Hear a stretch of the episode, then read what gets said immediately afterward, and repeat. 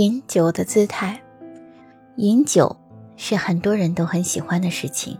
诗仙李白曾经有“将进酒，杯莫停”的豪言壮语，因此就有了太白斗酒诗百篇的传说。饮酒的是是非非，我们是一言难尽的。据说是有好处，也有坏处。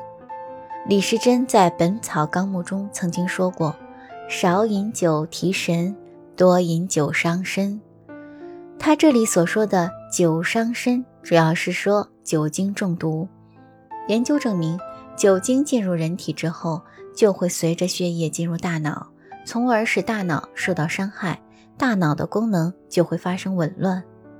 心理学家和行为学家对人的握酒杯方式进行了长时间的研究，发现不同的握杯手法可以显示出不同的内心世界和心理。而且有性别上的差异。随着血液中酒精浓度的增加，一个人会面红耳赤、头脑发昏、意识朦胧、言语不清。醉了，久而久之，人的身体就会受到损害。可是社会交往中，喝酒确实是一个比较重要的方式。所谓“无酒不成礼仪”，所以有的人就大声喧嚷：“舍命陪君子。”通过喝酒可以了解一个人的个性，或者把握一个人当时的心态。在酒桌上，如果你仔细观察，会发现每个人端酒杯的姿势都不尽相同。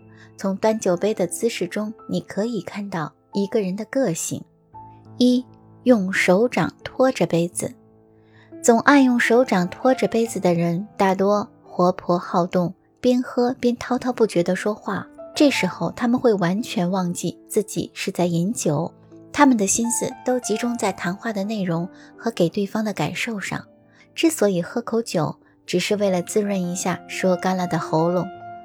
二，玩弄各种杯子。喝酒时喜欢玩弄各种杯子的人，生活节奏很快，整日忙忙碌碌，表面上看是在饮酒，但心思早就不知道跑到哪里去了。所以，这份漫不经心转移到杯子上，杯子成了他们的玩物。他们办事往往不能集中精力，虽然工作占据了他们非常多的时间，但较大的成功通常和他们无缘。三，握住杯角，十指前伸，故意显出高雅和与众不同的人，大多比较贪婪。他们青睐有钱有势和有地位的人，他们的内心世界。完完全全写在脸上，阴与情预报出他们遇到了什么样的人。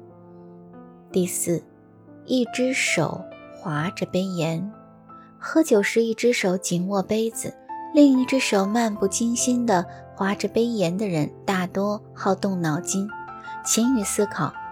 这时候的他们把饮酒当成一种简单的外在活动，酒的味道好坏与否根本无关紧要。有的人沉思时，还常常用两只手握住酒杯。五，抓牢酒杯。喝酒时喜欢紧紧抓住酒杯，拇指按住杯口的人，为的是将杯子拿得更牢，以便对方要求好饮的时候一饮而尽。如果条件允许，这种人会来者不拒；要是对方有要求，他们也会不醉不归。在生活中，他们多少显得有些愚蠢。六，拇指用力地顶住杯子的边缘。喝酒时用力紧握杯子，拇指用力地顶住杯子的边缘的人，比较聪明。他们会巧妙地应付对方的敬酒，饮酒量能够保持一定的限度。他们要是不想喝醉，就一定不会喝多，不管对方如何花言巧语，地位如何显赫。七，捂住杯口，喝酒时紧捂住杯口，好像是要掩饰住自己的真情实感时的人比较虚伪。这种人从不轻易在他人面前暴露自己，他们觉得引人注目，他们觉得引人注目往往会使生活不得宁静。他们害怕别人看他们的目光会和他们所希望的不一致，那是非常丢面子的事。